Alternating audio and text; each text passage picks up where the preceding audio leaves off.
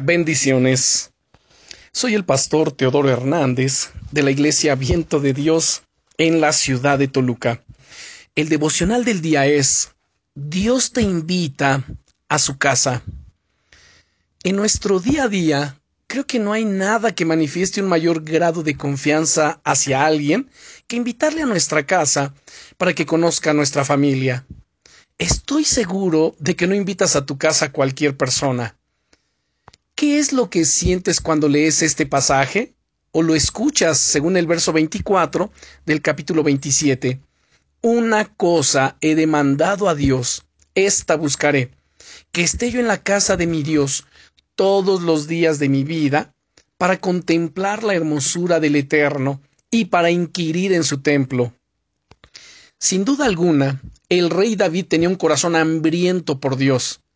Fíjate cuán hambriento estaba por él que, de todas las cosas que hubiese podido pedirle a Dios, decidió pedirle que pudiese habitar en su casa todos los días de su vida.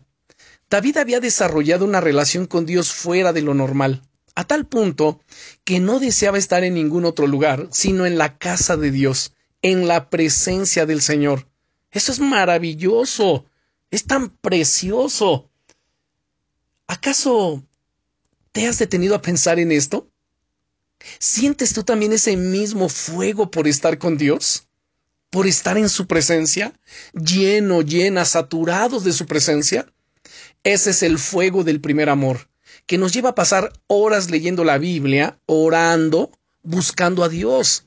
Es el mismo fuego que nos lleva a deleitarnos en Dios y a contemplar su hermosura. Si sientes que tu fuego se ha ido apagando, la buena noticia es que puedes volver a avivarlo. Me encanta como el rey David dice, una cosa he pedido a Dios, y esta buscaré.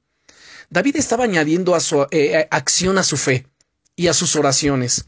Esa búsqueda es una gran clave para poder experimentar la victoria que Dios tiene en tu vida. Amado hermano, Amada hermana, la presencia continua de Dios en tu vida es clave para ser libre del temor. Dios anhela tener esa relación profunda contigo. ¿Qué acciones concretas puedes dar a partir de hoy para buscar avivar más tu fuego por Dios? Piensa en ello e invierte unos minutos para orar y escribir todas las ideas que te vengan a la mente. Ven hoy a la casa de Dios y no salgas de ahí.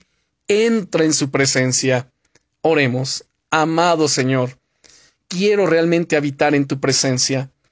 Quiero caminar a la luz de tu gloria, día a día, sabiendo que tú diriges mis pasos y mi caminar. Gracias, amado Señor, en el nombre de Jesucristo. Amén. Y recuerda, te llevo en mi corazón y en mis oraciones. Bendiciones.